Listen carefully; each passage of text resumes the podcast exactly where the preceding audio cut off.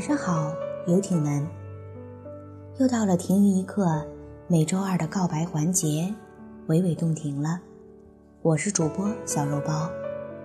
今天的告白来自游艇猫一害。常常想，演艺圈人士会有怎样的灵魂？又觉得这是个没有什么意义的想法。他们个个都生着漂亮的面孔，有数不尽的浮华虚荣环绕身周，感官刺激只怕都来不及享受，又如何顾及得上自己灵魂？这是个比较想当然的看法了，充斥着偏见与臆想。无论有着怎么样的脸，所有人。都应该有一副具体而微的灵魂的，至少，在赵又廷这里，我觉得，那应该是一副干净明亮、安静沉稳的灵魂。顶着夜华这样一个形象，皎若玉树的好身材，剑眉星眸的好容貌。天皇贵胄的好出身，炫目的像个图腾，哪里还顾得上灵魂二字？光是皮相，便已令人魂不守舍了。作为一个看戏的人，真的只需要演戏的人有一副好皮相便可。毕竟是戏，喜怒哀乐，戏散场了。观众也就好洗洗睡了。可是，偏偏这世上有那么一类人，你明知道是戏，居然会同演员一起入戏。他的悲欢离合，居然能让你感同身受，陪着同哭同笑。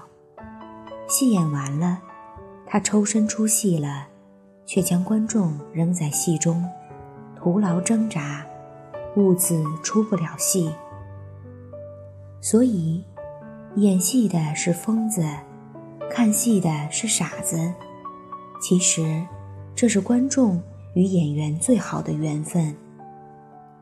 赵先生这部戏，不是什么了不起的鸿篇巨制，但是这部戏，因了夜华一角，就好似沙中淘到金。让人惊喜交加，好比在平庸而乏味的惯常生活中，会因为偶尔的意外变得丰富多彩，成为点缀平凡生活的一抹亮色。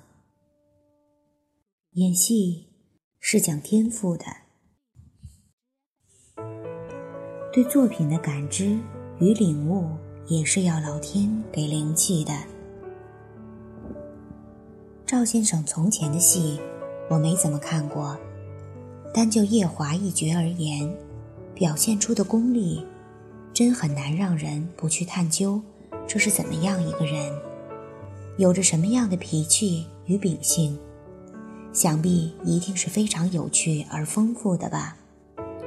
然而，他多次在访谈中说：“我是一个无趣的人，一个无趣的人。”是如何有那样强悍的艺术表现力和戏剧张力的？他又说，其实是一个曾经有着很强烈的毁灭性想法的人，只是现在过得太幸福了，那样暗黑压抑的情绪很少出现了。生而为人，我很抱歉，这话不是他的原创，却是他很欣赏的作家的话。那不是什么热门畅销书的作家，在我的记忆中，那是一个极端天才，又极端变态，极端的追求着光明与美好，又极端沉沦于暗黑与压抑的作家太宰治。那，无论是作为戏中的夜华，还是戏外的赵又廷，都是高大俊朗、帅气潇洒的。这样一副外形，内心深处却蛰伏着与外形反差巨大的灵魂碎片。突然明白了那些表现力、感染力和戏剧张力的源头。套一句已经用到烂大街的话来讲：好看的面孔到处都有，有趣的灵魂却十分难得。《霸王别姬》里，袁四爷曾对着初出茅庐的程蝶衣说道：“有点意思。”有那么一瞬，袁某也恍惚起来了。说真的，偌大的演艺圈，当真是好看的面孔到处都是，而有意思的灵魂却寥寥无几。赵马克怎么也算上一个了。其实我也好奇，这样一个被资本主义牛排喂大的 A B C，为什么？有时候看起来像是怀揣《道德经》，随时给人来上一段儿：“北冥有鱼，其名为鲲。鲲之大，不知其几千里也。”其实我是看皮相的，真的。作为一个看热闹的观众，作为一个单纯追求娱乐性的吃瓜路人，并不想去窥探一个演员。有着怎样的灵魂和思想？但有人就是让人不由自主的，从角色到本人，甚至忽略那漂亮的皮相，凭着一点点他流露出的思想碎片，想要拼出一副完整的灵魂。因为我坚信，就是这些内心最深处的东西。给了他创作的源泉，让他在表演中准确地把握人物的特性，深入到角色内心。这是好的演员与美丽的偶像们最大的不同。雨果曾经说：“世界上最宽阔的是海洋，比海洋更宽阔的是天空，比天空。”更宽阔的是人的内心。从某种意义上讲，夜华这个顶着四海八荒第一美男子、仙剑古偶中的霸道总裁的头衔角色，之所以能在一大群雷同角色中卓尔不群，只在于塑造者本人的与众不同罢了。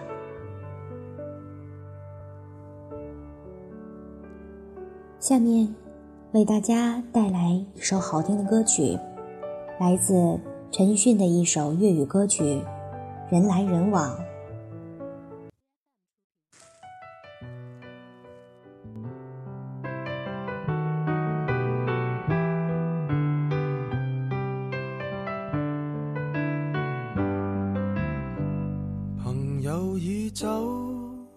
升职的你举杯到凌晨还未够，用尽心机拉我手，缠在我颈背后，说你男友有事忙是借口，说到终于饮醉酒，情侣会走，刚失恋的你。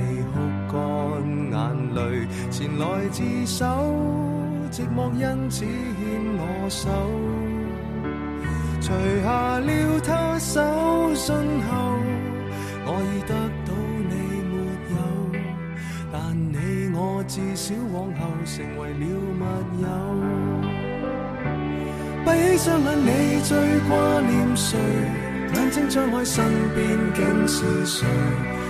车站里尚有月台，能让我们满足到落泪。拥不拥有也会记住谁？快不快乐留在身体里？爱若能够永不失去，何以你今天竟想找寻伴侣？好了，游艇们，今天的娓娓动听就要和大家先说再见了。最后，我们依然向各位游艇发出号召：如果你还想了解 Mark 的其他小故事，又或者你有着其他想对 Mark 说的话，都可以私信告诉我们。我们将抽取游艇们的来信，在“停于一刻”的系列节目中，让你亲耳听到。私信地址是 mark 赵零九二五 @qq 点 com，同时也可以下载荔枝 FM 直播 APP，搜索订阅 FM 二六九幺五四七“停于一刻”节目，与我们取得联系。